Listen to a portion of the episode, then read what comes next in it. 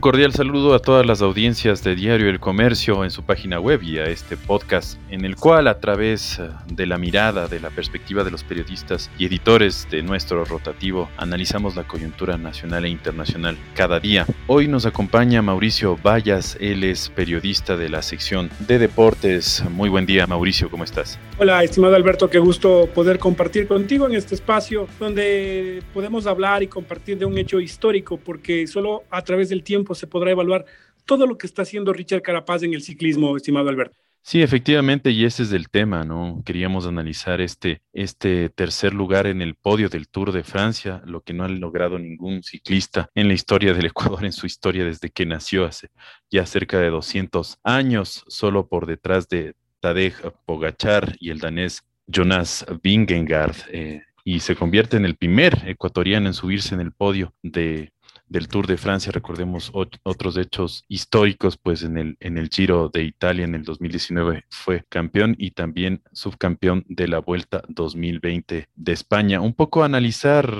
eh, esto, eh, Mauricio, un poco cómo, cómo se recibe este, este triunfo nuevo que, que alcanza un atleta ecuatoriano.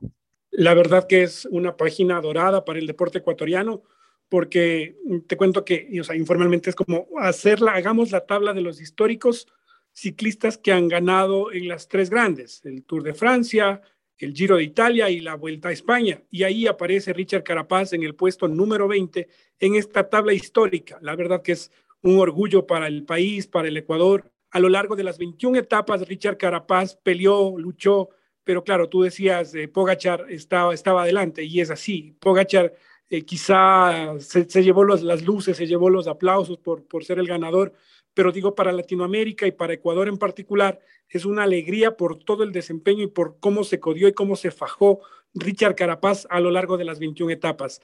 Un tercer lugar que es histórico, ha estado en las tres grandes, entra en este grupo selecto, además es el quinto latinoamericano que entra en este podio del Tour de Francia a lo largo de la historia, han sido netamente colombianos, los que se han subido al podio y ahora aparece ahí nuestro crédito Richard Carapaz eh, codeándose con los grandes, con la élite mundial del ciclismo. Sí, efectivamente, y hay que recordarle un poco también a la audiencia, ponerle en contexto. Son, no sé, cuéntanos cuántos, eh, creo que tengo entendido, var, al menos 20 equipos ahí que están disputando el Tour de Francia. O sea, es una, es una competencia feroz que es eh, casi como el Mundial de, de Fútbol, algo así, ¿no? Claro, todos los equipos, sí, más o menos son unos 20 equipos, todos los equipos apuestan al Tour de Francia. Esta es la prueba máxima. Eh, para hacer un símil con el fútbol, es una especie de mundial en el que están los mejores y, allí apuestan las cartas más bravas. Eh, claro, Primos Roglic no estuvo, por ejemplo, pero en esta sí, el Pogachar ha sido el que se llevó las luces y Carapaz, con todas sus condiciones, en la etapa 18, en la 19, por ejemplo, cuando nos hizo emocionar, eh, cuando estaba peleando ahí y se quedó en los últimos 100 metros.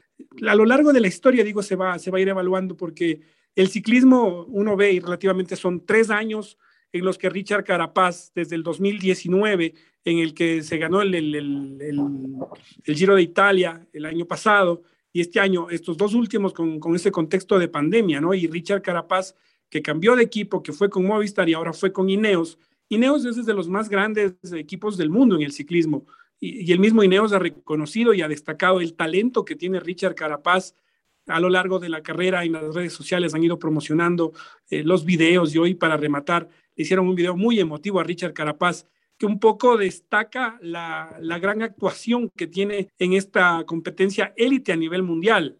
uno ve los, la alegría que los colombianos tuvieron el año pasado, por ejemplo, y uno siente que este tercer lugar es bastante para el ciclismo ecuatoriano y en apenas tres años Richard Carapaz en realidad que ha estado codiándose con la élite mundial. Efectivamente, y recordarle a la gente, como tú bien decías, del quinto ciclista latinoamericano en conseguir subirse al podio del Tour de Francia, tras los colombianos Fabián Parra, que quedó tercero en 1988, Nairo Quintana, segundo en 2013 en 2015 y tercero en 2016, Rigoberto Urán, segundo en 2017, y Edgan Bernal, campeón en el 2019, o sea que son contadísimos desde que se inaugura el Tour de Francia hace varias décadas, creo antes ya registros de los años 50 yo tengo entendido y creo que eh, anteriores. Ahora, eh, Claro, esto, esto es algo sumamente importante y Richard todavía tiene para, para competir algunos años más en este tour. ¿Cómo se ve en perspectiva?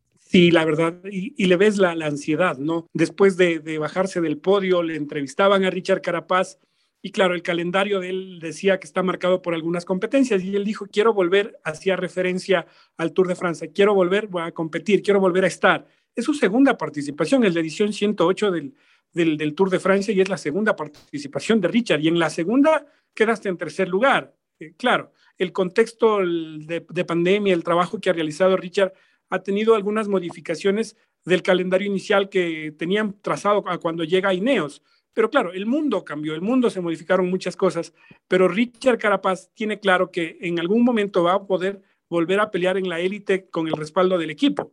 Y aquí se le viene las Olimpiadas, eh, estará en los Juegos Olímpicos. Mañana ya Richard Carapaz tendrá que tomar el avión y desplazarse a Tokio y enseguida competirá con Ecuador el próximo día viernes en una etapa desde la modalidad de ciclismo de ruta junto a Jonathan Narváez. ese será más o menos el calendario. Y dijo el mismo Richard en esta declaración que hizo a una cadena internacional al finalizar ya la competencia eh, que su aspiración es estar en la Vuelta a España. Es decir, eh, va a pasar mucho también por la parte física. El deseo de él puede ser competir, pero claro, Ineo será el que diga sí o no me imagino pasará mucho por una evaluación en la parte física de él, pero te demuestra un poco la ambición que tiene Richard. Él, si por él fuera, quisiera que en seis meses otra vez el Tour de Francia, pero esto es de ir paso a paso y Richard lo sabe y Richard está confiado él hoy comparte con su familia, están sus hijos, los vimos en el podio, están sus hermanas allá, y será poco tiempo para compartir porque enseguida ya tendrá que viajar, estimado Alberto. Sí, efectivamente, y sobre eso un poco darnos uh, contexto también sobre el tema de los Juegos Olímpicos. Si nos puedes dar un poquito, ya nos has adelantado que pues eh, Richard Carapaz va a empezar a competir el próximo viernes, más o menos cuántos atletas ecuatorianos están o han viajado a Tokio y a partir de cuándo arrancan los Juegos Olímpicos para el Ecuador. A ver, están 48 clasificados ya. Todavía está pendiente, no ha existido una versión oficial de qué es lo que va a pasar con Alex Quiñones. Recordemos que él recibió una suspensión y todavía no hay una notificación oficial. Su caso estaba en análisis por, parte de la Comisión Disciplinaria del, Atletismo y todavía no está confirmado. Incluyéndole a él, hablamos de 48. Ya han llegado los, los deportistas ecuatorianos a la Villa Olímpica veíamos un video que compartía el Comité Olímpico Ecuatoriano hace pocas horas, en la que se ve a Alberto Miño, que es un tenista de, tenis de mesa, va a competir él, eh, será uno de los primeros que participe, al igual que la chica Espinosa de los Monteros, ya también compartieron una foto de ellos entrenando. Eh, la noticia hoy estuvo marcada porque en la Villa Olímpica, más allá de, los protocolos estrictos que se aplican, y claro, el Comité Olímpico Ecuatoriano comparte videos y se ve que hay mucha rigurosidad en el tema del, protocolo. Los deportistas que van llegando, la comisión médica que está establecida allí en la Villa Olímpica, les realizan pruebas de PCR antes de ingresar. Sin embargo, ya se confirmó hoy que en la Villa Olímpica hay contagiados, que hay futbolistas, todavía no se han dado detalles de qué selección es, pero hay esa preocupación. En el caso de los deportistas ecuatorianos, ya está el calendario establecido, lo decíamos de Richard, se presentará el próximo martes. Desde mañana ya se irán sumando más deportistas. Eh, la chica Espinosa de los Monteros es una de las primeras que entrará en acción el día viernes, será el acto inaugural, eh, está ya todo previsto. Se espera que no se, no se vaya de control el tema de los contagios internos. El gobierno ha sido muy fuerte en Tokio en insistir que se controlará al máximo para evitar la propagación interna, pero claro, ya tienes las primeras alertas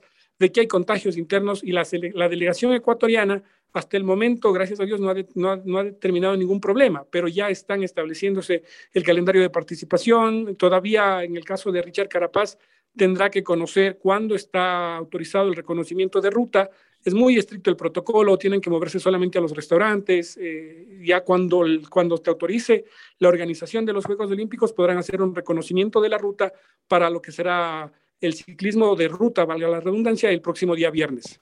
Así es, como tú bien mencionas, del próximo viernes, entonces 23 de julio, será la inauguración de los Juegos Olímpicos y también ahí estaremos muy atentos, no solamente de lo que haga Richard para Carapaz, sino de todos los deportistas ecuatorianos que compiten en este certamen, que es el más importante de eh, pues eh, los deportes en términos generales que se da cada cuatro años, pues se atrasó uno por la pandemia. Eh, agradecerte, pues, Mauricio, por, por esta información tan importante que nos das por este análisis y seguiremos en contacto con todos ustedes ahí con la sección de deportes que se viene un momento muy, muy interesante los Juegos Olímpicos en este, en este momento, Mauricio. Sí, la verdad que sí, hay que estar muy pendientes, hay esperanza de, de medallas en algunas disciplinas, en otras los récords y las marcas son muy alejadas, pero ahí está la delegación ecuatoriana participando, buscando eh, consagrarse en el deporte ecuatoriano, ¿no? Será un gran reto eh, para los deportistas ecuatorianos que van en representación